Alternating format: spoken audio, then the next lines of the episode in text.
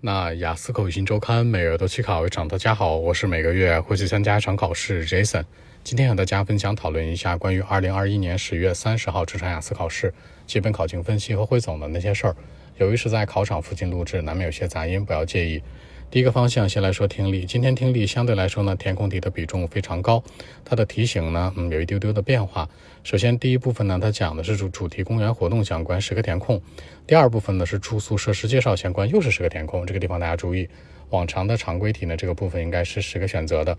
第三个部分讲的是学校服务意见反馈，单选匹配和填空，看到没？第三个部分也有单选匹配和填空，填空题的介入量又大了。最后一个部分说的是未来机场相关，是单选匹配和填空。大家发现没？就是说今天这场考试每个部分都有填空题，之后大家在练的时候一定高频注意，很有可能是一个新题型的一个特征。其次呢，说一下阅读。那今天的阅读呢，三篇文章。那第一篇文章讲的是呢，我们所强调 excuse me，第一篇文章讲的呢是蠕虫相关，第二篇文章讲的是绿于骑士诗歌相关，第三篇文章说的是科学家的理论相关。那这里面当中主要的题型呢是判断填空和一部分的匹配 heading。大家注意一下，阅读今天这三篇文章，还有上场考试，其实都是偏我们所说的一些呃人文类啊、社科类，其实跟我们的生活挂钩的一个情况不太大。大家一定要高频注意，平时练的时候呢，尽量往这个人文社科方向上靠一靠，比如 history 啊，比如说讲一些 science 的，那再比如说讲一些 literature 相关的，可能更为稳妥一点，提前做一些预热。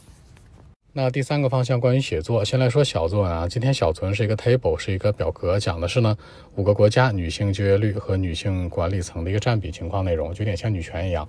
大家注意一下，表格题一定要把里面的特征数据、最大值、最小值，还有它的一些这个倍数关系展现出来，一定注意写特征、写特征、写特征。接下来说一下大作文，今天大作文是一个综合类的啊，就是说既问你原因分析，又问你好与坏。原题这样说的，非常贴近生活。说现今呢，就是现在这个社会当中啊，一些家长经常会给孩子们很多的压力，为了让他们成功，对不对？让他们去变得非常成功。那他问你了，说 What are the reasons？那这原因是什么呀？为什么家长给孩子们很多压力，希望他们成功呢？其次呢，你觉得这样的一种情况，社会现状是好还是不好呢？大家注意一下啊，这个成功的定义要分开。成功可以包括学术类的成功，可以包括工作类的成功，可以包括婚姻的成功、生活的成功。简单来说，学习是一个方向，那就业、工作是一个方向，就是赚钱呗。还有就是生活方面，那这个成功你可以按照这三个定义去分析，分析它的原因，可以主流说出来两个到三个。所以说，那学业当中，那家长为什么给孩子们这么多的压力呢？更多的是希望他们能够什么望子成龙，让他们有更好的未来。那让他们工作和就业当中有这么大的压力呢？可能更好的有生活的保障。那生活当中压力，比如说娶到一个好媳妇儿呀，比如说嫁到一个好的这个老公家呀，为什么呢？还是希望他们的生活更健康平稳，出自于爸妈的爱。所以说，你这个 reasons 呢，可以分析两到三个。其次，这事儿是好是坏？大家想一想，现在这样的社会现状来讲，这是不是一件好事啊？或者说，这事儿是不是一个主流呢？家长给孩子们压力是很 OK 的，但大家要注意一下，是家长给 children 的压力。也就是说，children 这个年纪的孩子，一般多大年纪？可以说七岁到十四岁之间。哎，这个年龄段其实跟婚姻没啥关系吧？更多是学习压力。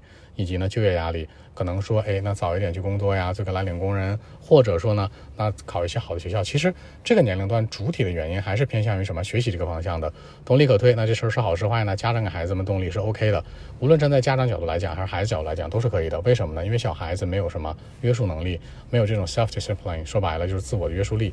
所以说家长给压力是 OK 的。站在孩子角度，那站在家长角度呢？家长是一个过来人，非常 experienced，非常经验。那简单来说，这事儿整体还是 positive 居多，会更好写一点。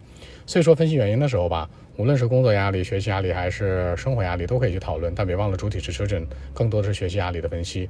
其次，这事儿是好是坏，存在即合理，肯定相对来说，站在家长角度和孩子角度来讲，都是很好的。这样去写一个文章，更为具有说服力。好，那今天这期节目呢，就录制到这里。如果大家有更多的问题，还是可以 follow WeChat B 一七六九三九一零七 B 一七六九三九一零七。希望今天这样一期节目可以带给你们帮助，谢谢。